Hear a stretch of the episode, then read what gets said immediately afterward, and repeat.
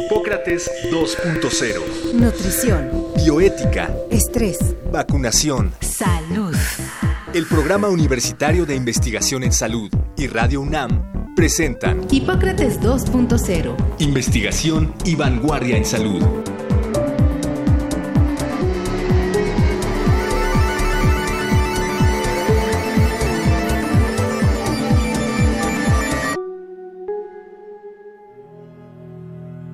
El autismo, ahora conocido como trastorno del espectro autista, es un grupo de condiciones neurológicas en las que la persona involucrada tiene habilidades sociales diferentes, comportamientos repetitivos y poca comunicación verbal y no verbal. El trastorno del espectro autista es diferente en cada afectado. No hay una causa definida para el trastorno del espectro autista, aunque existen varias hipótesis que involucran al neurodesarrollo. También se han encontrado causas genéticas, metabólicas e incluso medioambientales. En los últimos años, el número de personas con algún trastorno del espectro autista ha aumentado de manera importante, principalmente como resultado de un refinamiento en los criterios utilizados para el diagnóstico.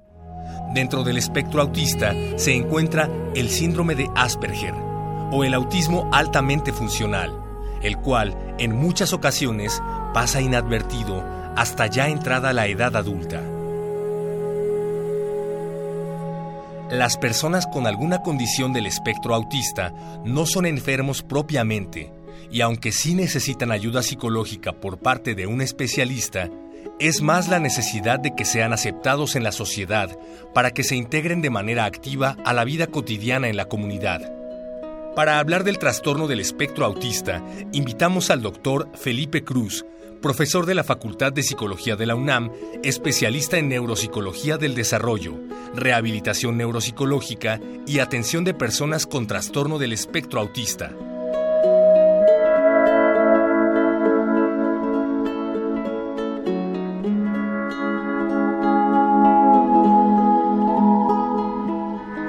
Pues el autismo, Mauricio, un tema del cual hemos platicado tú y yo en varias ocasiones y ahora lo traemos a Hipócrates 2.0.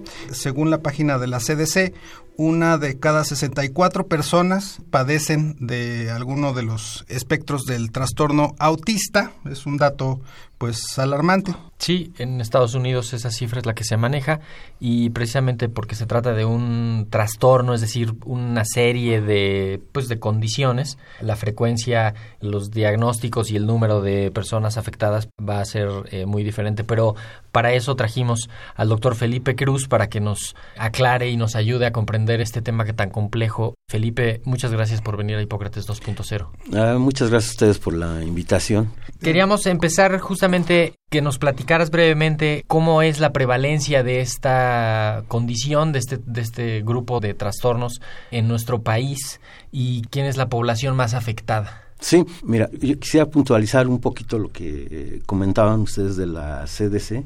Sí. Sí, realmente es, es alarmante. A mí me parece alarmante. sí. La cifra que reportan, y habría que hacer notar algo, ¿eh? que esta cifra, si la vemos con calma, puede indicarnos también según cifras de la CDC, que los trastornos del espectro autista pueden ser más comunes que el cáncer pediátrico, la diabetes y el SIDA combinados. Y imagínate. Sí, y es, es un, es un problema de diagnóstico, o sea, se está sobrediagnosticando o más bien no se diagnosticaba, ahora ya se está diagnosticando y vamos a acabar diciendo, pues cada niño es diferente y pues cada uno va a caer en alguna definición de alguna enfermedad, no sé, o sea, Yo creo que es una combinación de las dos. O sea, por un lado, los métodos, las técnicas, las tecnologías que están implícitas en el diagnóstico lo han vuelto más eficiente. En la actualidad hay más, llamémoslo así, más sensibilidad y más recursos para la identificación de los trastornos del espectro autista. Pero también eso genera un efecto colateral, ¿no? Que tiene que ver con el sobrediagnóstico. Desde la clínica formal aumentan los recursos y la información y desde la lectura informal fuera de la clínica, eh, se genera también una especie de moda, ¿no? Lo que ha pasado con el TDA o con otro tipo de alteraciones previamente, ¿no? Hoy, hoy en día hay muchos movimientos en pro de las personas con autismo, entonces también quizá empieza a haber una especie de sobrediagnóstico. Te quería preguntar, ¿cómo se ve una persona con autismo? Una pregunta que no intenta ser eh, de ninguna manera discriminatoria, así como decir, ¿y cómo se ve alguien con esquizofrenia? No, me refiero a cómo logras identificarlo, porque generalmente el autismo es algo pues, que pareciera muy abstracto y las personas no están muy conscientes de qué es en general. Si tú preguntas a alguien qué es el autismo, no saben y pues los, pacientes que acuden a una clínica psiquiátrica o psicológica en general tienen mucha más información, digamos, popular sobre otros eh, padecimientos como la depresión, la ansiedad, el TOC, pero del autismo se conoce poco. Entonces, ¿cuáles son los síntomas de una persona con autismo? ¿Qué, ¿Qué, puede presentar? ¿Cómo se nota que alguien tiene autismo o uno de los aspectos del trastorno? Como síntomas primordiales, podríamos decir que, bueno, o sea, una persona afectada por un trastorno del espectro autista va a tener serias dificultades en la consolidación de sus aspectos comunicativos, y por lo tanto de toda una serie de recursos para la interacción social. Su, su comportamiento regularmente es muy circular, sus intereses son muy restringidos y evidentemente el, el, enunciado sintomático clásico es que pareciera ser que están aislados de las personas, de las personas. Que, que, los rodean. Esto de repetitivo te refieres supongo a estas estereotipias, es decir, que juegan con el mismo carrito en el caso de ser niños o que están interesados en, no sé, las llantas de los coches o en un tipo de aviones, ¿es eso así? Es eso así en los casos más severos. Uh -huh. Pero también hay casos en donde el componente estereotípico tiene más que ver con intereses muy restringidos, ¿no? Tenemos a los chicos que son expertos en dinosaurios. Exactamente. ¿sí? Uh -huh. Que son expertos en, en matices de color, ¿no? Expertos en cuestiones de descifrar relaciones geométricas de los objetos de, de su entorno. Sí. Uh -huh. Es que justamente no, no estamos hablando de una enfermedad, estamos hablando de, de variantes de la persona, de los individuos, que conforman esto. Digamos que sí hay algunas cosas que les afectan directamente, que en algunos aspectos no están tranquilos, necesitan otras actividades para poder estar tranquilos o ser productivos o encontrar lo que, lo que quieren hacer, ¿no? Pero esto empieza desde la pequeña infancia, desde los primeros años de vida, cómo se empieza a pensar que una persona puede tener alguno de estos trastornos del espectro, si lo vamos acompañando en su crecimiento, ¿a qué edad se empieza a ver eso? Cuando adquieren lenguaje, cuando ya tienen que leer, ya cuando ya hablan. Mira, para el ojo experto, muchas veces las señales de preocupación empiezan en las fases más tempranas del desarrollo, ¿no? Ya cuando llegan los ocho, nueve, diez meses y el bebé pareciera ser que no está consolidando toda una serie de habilidades que ya debería de haber consolidado, como son el seguimiento de objetos, ¿no? Uh -huh. la búsqueda de la interacción corpórea con la madre, ¿no? el posicionamiento, la flexibilidad, ¿no? que se sustituye por rigidez cuando lo abrazan, ¿no? Uh -huh. la alteración de los ritmos de reposo, la alteración del ritmo sueño-vigilia. Todo eso pueden comenzar a ser indicios tempranos de la presencia de un trastorno de este tipo. ¿no? Cuando este tipo de condiciones aparecen en el niño, es muy importante comenzar a, a explorar acerca de la presencia de un trastorno que pudiera estar emparentado con el espectro autista u otro tipo de trastorno emparentado, quizá muchas veces hasta con cuestiones de determinación más genética. ¿no? Okay. Es importante notar esto de eh, que mencionabas de seguir los objetos, es decir, parece que las personas con trastorno autista no miran a los ojos, particularmente los infantes, ese sí. es un dato muy claro, lo que sí. mencionabas respecto a la rigidez cuando los abrazan. También empieza a haber ver como cierta falta de coordinación, ¿no? Son niños como con muy poca coordinación o que se conoce como torpes, ¿no? Son eh, niños que están muy aislados, que no tienen mucho contacto social, que parece que les cuesta trabajo leer las emociones de los demás, que tienen intereses muy específicos, como lo mencionabas, es el niño cerebrito que te hace una, un discurso sobre los dinosaurios o sobre los planetas, pero Con- básicamente y sí. con información como que no corresponde a su edad, ¿no? O sea, Sí. como que sabe más de lo que debe de saber, ¿no? Sí, hay una cuestión muy importante, ¿no? Pareciera ser que las lecturas del entorno que hacen son muy globales, ¿no? Eh, regularmente en la fase infantil la lectura del entorno el niño la hace de modo específico, ¿no? En, en circunstancias específicas y estableciendo relaciones entre hechos y sus consecuencias muy directas. Esto no necesariamente es la regla, no es tan regular. Es más específico, el análisis que ellos hacen se centran más en cuestiones muy particulares y esto los saca de toda la lectura contextual global que se pudiera hacer. Oye, Felipe, y esto me lleva a pensar en que el, el responsable del- de la primera sospecha sería la consulta pediátrica cotidiana del primer año, de los primeros dos años, ¿no? Esto que uno lleva a los chicos para que cada mes, cada dos meses los vea el pediatra y vaya viendo, pues si ya levantó la cabeza, si ya se sienta, si ya sonríe, si ya llora, si este, empieza a tener palabras, cuántas, cuáles, ¿no? Ahí se alcanzaría a empezar a detectar algo y ahí sería oportuno, digamos, antes de los tres años empezar a, hacer algo. Sí, así es. Quienes regularmente hacen los primeros reportes de sospecha son los pediatras, ¿no? O sea, son los que se encargan de ir haciendo un seguimiento, por ejemplo, de toda la actividad refleja del niño, ¿no? De cómo la actividad refleja se va asimilando a nuevos esquemas de comportamiento, ¿no? De cómo estos nuevos esquemas de comportamiento se van articulando entre sí y van generando estrategias y dominios de acción más complejos. ¿no? Sí.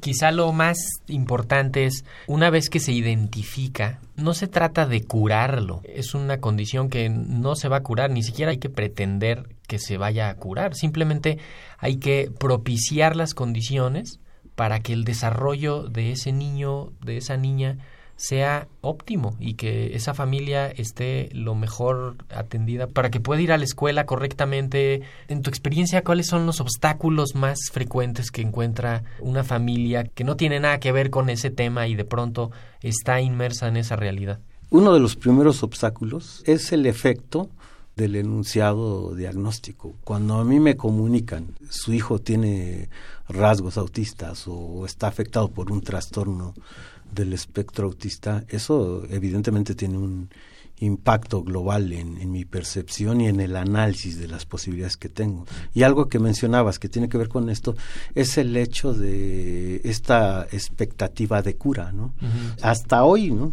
Por la mañana no se había descubierto la cura para el autismo, ¿no? Entonces, ¿esto qué nos eh, dice? Bueno, que la realidad nos va a marcar que una persona probablemente eh, nace con autismo y morirá con autismo, ¿sí?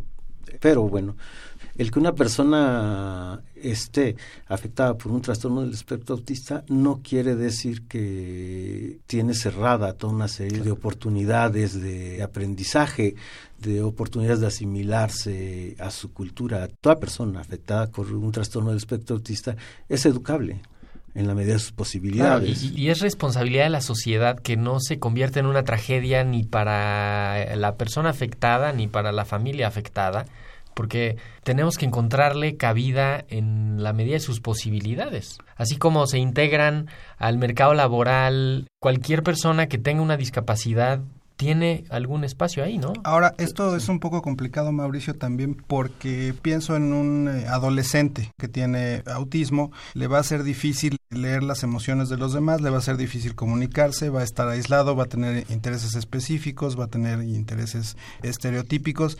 Hay una um, correlación muy importante entre el diagnóstico de autismo y bullying en las eh, primarias sí. y las secundarias. Y este bullying también es el que hace que después tengan otros problemas como como depresión y ansiedad. Así, ¿cómo se prevendría tal cosa en un sistema tan tan complicado y tan, vamos a decirlo así, subdesarrollado y discriminador como México? Sí, mira, yo creo que todo esto tiene que plantearse desde un plano ideal, pero a partir de la condición real, ¿no? Un poquito tratando de, unir las dos partes. De, unir las dos partes.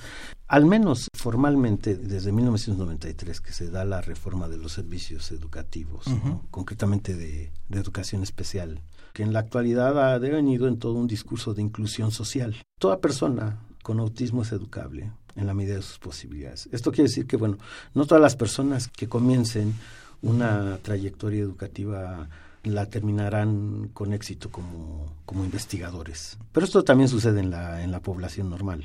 Habrá distintas historias de éxito o fracaso, habrá distintos modos de abordar el problema, pero algo que es muy importante y que en los últimos años ha sido el objeto de muchos grupos civiles, de muchas asociaciones, es difundir informar a la gente ¿no? de qué se trata, en qué consiste el autismo, cómo convivir no con el autismo en abstracto, sino con las personas, las personas con por autismo, de este trastorno. Y bueno, ahí viene todo un requerimiento social de difusión, de información que permita establecer que ciertos planos de diferencia que se han utilizado para estigmatizar a, estas personas son superables en la medida en que se, comprendan, en la medida en que se discutan y algo que es muy importante, en la medida en que se comprenda cuál es el tiempo, cuál es el timing de desarrollo y de interacción de estas personas con autismo. Decías algo muy interesante, ¿no? Mucho de, del bullying es porque las personas con autismo no entienden las emociones, las de, emociones de los demás. De, los demás. Mira, esto cuando uno trabaja con estas personas, cuando uno va viendo el avance de los desarrollos de la ciencia al respecto, uno va consolidando esta idea de que no es que una persona con autismo no identifique las emociones, ¿no? En la dinámica de la interacción social en el plano psicológico, para que yo sintonice o empatice contigo, requerimos que nuestros enunciados comunicativos se den en un mismo segmento de tiempo. Sí. En dos segundos nos podemos hacer toda una serie de, enunciados sociales y comunicativos ¿sí? comprensivos y construir un lenguaje de consenso. Una metáfora que nosotros manejamos cuando tratamos de analizar esto, fundamentalmente con los padres y los profesores, es que mientras usted está requiriendo un segundo para todo esto, eh, su hijo o su alumno está requiriendo 20 o 30 segundos solamente para acceder al mensaje, para comprenderlo. Sí. ¿sí? Y otro tiempo más largo quizá para construir la respuesta y otro tipo de tiempo más largo para enunciarla y tratar de impactar. Entonces, ese viene a ser un problema, no es un problema solo de expertos, ¿no? Es un problema de los modos en que temporalmente se regulan las relaciones sociales en un contexto social. Eh, estamos platicando con el doctor Felipe Cruz, eh, profesor de la Facultad de Psicología de la UNAM, con mucha experiencia en trabajo sobre neuropsicología del desarrollo y estamos platicando sobre autismo y trastornos del espectro autista. Justamente para todo esto son las terapias y la ayuda profesional que se le da a estos individuos y a las familias, como para aprender a modular esas velocidades de aprendizaje y de respuesta. La metáfora me parece muy ilustrativa de que tienen tiempos intelectuales distintos y tiempos emocionales diferentes, ¿no? Y hay que aprender a que pues a que así son y que no tienen por qué cambiar. Es esta cosa impositiva de que todos seamos iguales, ¿no? Tenemos que aceptar la diferencia, tenemos que ayudar a que cada quien en la medida de sus capacidades sea lo mejor que se pueda. ¿Qué tipo de terapias acompañan a estas personas y cuáles son las que han demostrado que son más efectivas para que se empiece cuanto antes, ¿no? Quien lo necesita. La terapia más efectiva para una persona con estas características es la terapia que se construya de modo específico con el objetivo de incidir en sus peculiaridades. Durante mucho tiempo se pensó en, en los esquemas de, grandes poblaciones. la, psicología norteamericana se ha caracterizado por establecer esos intentos, ¿no? Pero en el caso de, en general de los trastornos del desarrollo, uno tiene que, que considerar siempre la particularidad, la especificidad y la peculiaridad de cada persona. O sea, ¿no? son individuales, hay sí, que ir... sí, a hay que hacer un diseño. Un traje a la medida, pues. Sí, exacto, un traje a la medida, ¿no? Esto no descalifica ningún tipo de terapia, al contrario, ¿no? Hay chicos que funcionan simplemente con terapia de lenguaje. Hay chicos que funcionan simplemente con terapia de juego, hay chicos que funcionan con implementaciones de integración sensorial, ¿sí? pero hay chicos que no funcionan con ninguna de esas. ¿sí? El trabajo que nosotros hacemos en la Facultad de Psicología implica tres ejes. El eje individual, personal de, de la persona afectada por este trastorno. Pero al mismo tiempo trabajamos con la familia y al mismo tiempo trabajamos con la escuela. Son esos tres ejes de inicio. Con la familia empezamos a trabajar, por ejemplo, con las madres, que son las que más tiempo pasan con los chicos. Cuando nosotros tenemos el indicio temprano del desarrollo, se hace todo un trabajo de información ¿sí? y después de capacitación en estrategias de manejo. Muchas veces el primer indicio ¿sí? de que pudiera tratarse de un trastorno autístico es el hecho de que las madres llegan a la consulta y dicen, bueno, es que sabe que es que yo estoy angustiada porque mi hijo no me quiere, mi hijo no me sonríe, mi hijo me aborrece. Sí. Y entonces este, uno tiene que empezar a trabajar sobre esas cuestiones, enseñarle eh, que hay un tiempo. La madre llega y abraza al niño. Por una cuestión regular y cultural, eh, la madre espera una respuesta de acomodo del Claro. niño a, a esa situación, ¿no? Y resulta que el niño no da la respuesta, ¿no? El efecto en un mediano plazo es esta desesperanza aprendida de que la madre dice, bueno, pues no, no me hace caso. Ujú. No Y me entonces quiere. se retira y, Entonces y llega, tiene un ajá, efecto. Se, sí. se retira, Ajá. sí, y ya cuando se retiró, el niño emite la respuesta. Ajá. El problema es que cuando el niño emite la respuesta, ya no está la madre para que se la refuerce. Y se hace Y se- un, y se un extingue. círculo vicioso extingue, Sí, bueno, conductualmente. Sí, sí, conductualmente. Sí, se extingue todo. Y entonces ese es el Ya se extinguió círculo, todo aquí, sí. Entonces hay que replantear esa cuestión, esa lectura. Hay que empezar a, a educar a las madres de familia a manejar estas cuestiones y a irlas complicando cada vez más en los requerimientos Sí. de interacción, no solo con ella, ¿no? Que lo traslade la interacción con el padre, con los hermanos. Y cuando se llega a la escuela, igual, ¿no? O sea, algo que tiene que ver con el bullying y que va más allá del bullying es la segregación de estos chicos en las escuelas. Sí. Los aceptan en las escuelas, pero los aceptan para tenerlos en el rincón y no trabajar con ellos. Es importante destacar que en los últimos años ha habido avances muy importantes para el diagnóstico, para las terapias de ayuda y, bueno, para todo el conjunto de ayuda profesional. Si una persona del auditorio estuviera interesada en acercarse a estos servicios, además de la clínica que ahorita nos darás los datos de la Facultad de Psicología de la UNAM, ahí en el campus de Ciudad Universitaria, ¿qué otras instituciones ayudan y acompañan a, a estas familias? Está el Hospital Psiquiátrico Infantil. ¿no? El Navarro. El, el Navarro, ¿no? Que ya tiene toda una trayectoria de años y que tiene un equipo muy muy consolidado. Que está en la zona de hospitales. Está en la zona de hospitales de Tlalpan, está frente a cancerología, Sí. sí, sobre San Fernando. ¿no? Está el CISAME, creo que es Centro Interdisciplinario de Salud Mental, que está en Periférico Ajá. Sur. En- eh, por San eh, Jerónimo, ¿no? Entre Luis Cabrera y San Jerónimo. Sí, exacto. Está la clínica de autismo de- del gobierno de la Ciudad de México que está en Azcapotzalco, Ok. es que está en Camarones, ¿no? Están los servicios de educación especial de la SEP, algunos grupos particulares. eh. Entonces la Facultad de Psicología tiene un centro en la colonia Ruiz Cortines, acá por Coyoacán, tiene otro centro en Tlalpan, y tiene el Centro de Servicios Psicológicos de la Facultad de Psicología. ¿sí? Ese está ahí en CEU, el que es en donde estamos nosotros. Ahí también tenemos el Servicio de Neuropsicología Clínica y Funcionalización Cognoscitiva, que es en donde atendemos todo tipo de, de alteraciones del neurodesarrollo, algunas cuestiones relacionadas con trastornos craneoencefálicos, ¿no? con eventos cerebrovasculares ¿no?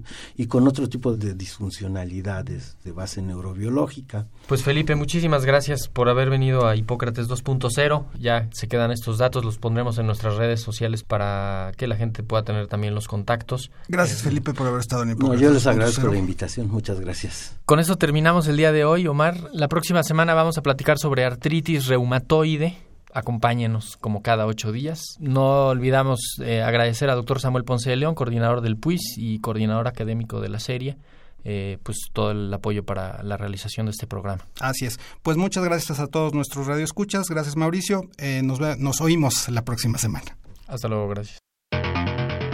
El Programa Universitario de Investigación en Salud y Radio UNAM agradecen tu escucha. Te esperamos la siguiente semana para platicar sobre lo último en materia de salud e investigación en Hipócrates 2.0. Investigación y vanguardia en salud. Se despiden de ti en la producción Patti Gamboa, Héctor Castañeda y Alejandra Gómez. Hipócrates 2.0. Radio UNAM. Experiencia Sonora.